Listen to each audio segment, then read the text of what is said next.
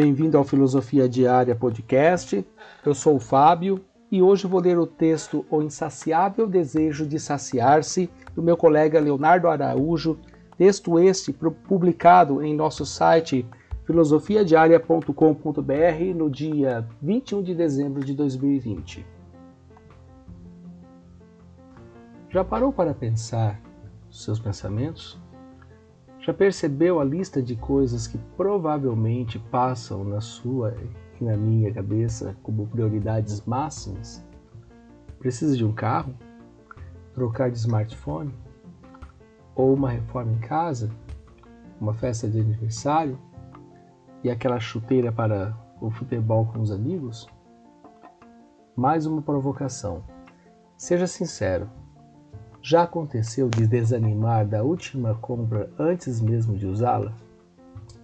O filósofo alemão Arthur Schopenhauer dizia que a vontade é o único elemento permanente e imutável na mente e é insaciável. Portanto, é conflito e dor. Nesse contexto, a essência do homem é um querer constante e uma sede inextinguível. Sendo a vida uma necessidade e dor, à medida em que esta é satisfeita, cai-se no tédio e no vazio.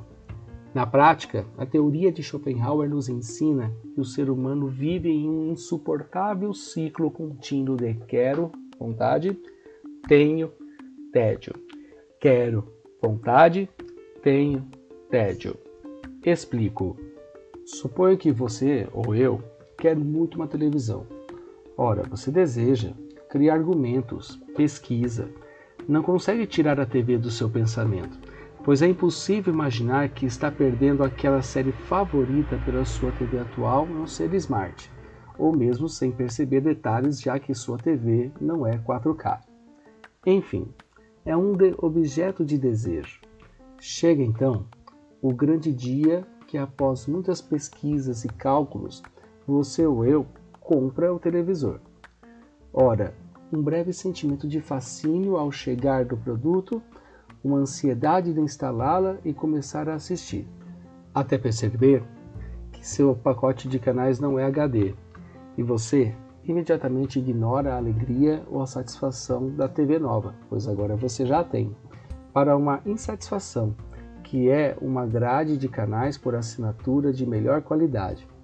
Dessa forma, toda aquela ansiedade, cálculo financeiro, pesquisa de operadoras, etc., se reinicia. E após contratar os canais, vai precisar de um sofá novo, que será seguido de um novo hack e assim sucessivamente. Então, para Schopenhauer, a vida é uma oscilação entre dor e tédio, e pelo exemplo acima, me parece que ele não está tão errado assim. Concorda? Isso foi a conclusão que ele chegou a partir do seu contexto social nos séculos 18 e 19. Ouso dizer que atualmente essa dinâmica é potencializada pelos meios de comunicação. Imagina se na época de Schopenhauer existisse internet e suas múltiplas possibilidades. Pense comigo. Somos inundados por uma avalanche de produtos e serviços que prometem tornar a nossa vida mais feliz. Será que tal quebrar o ciclo? E aqui terminamos o texto O Insaciável Desejo de Saciar-se, do nosso colega Leonardo Araújo. Não deixe de nos seguir no site www.filosofiadiaria.com.br e se você quiser também ouvir outros materiais que a gente produz, siga-nos também do Filosofia Diária Podcast. Um abraço e até a próxima.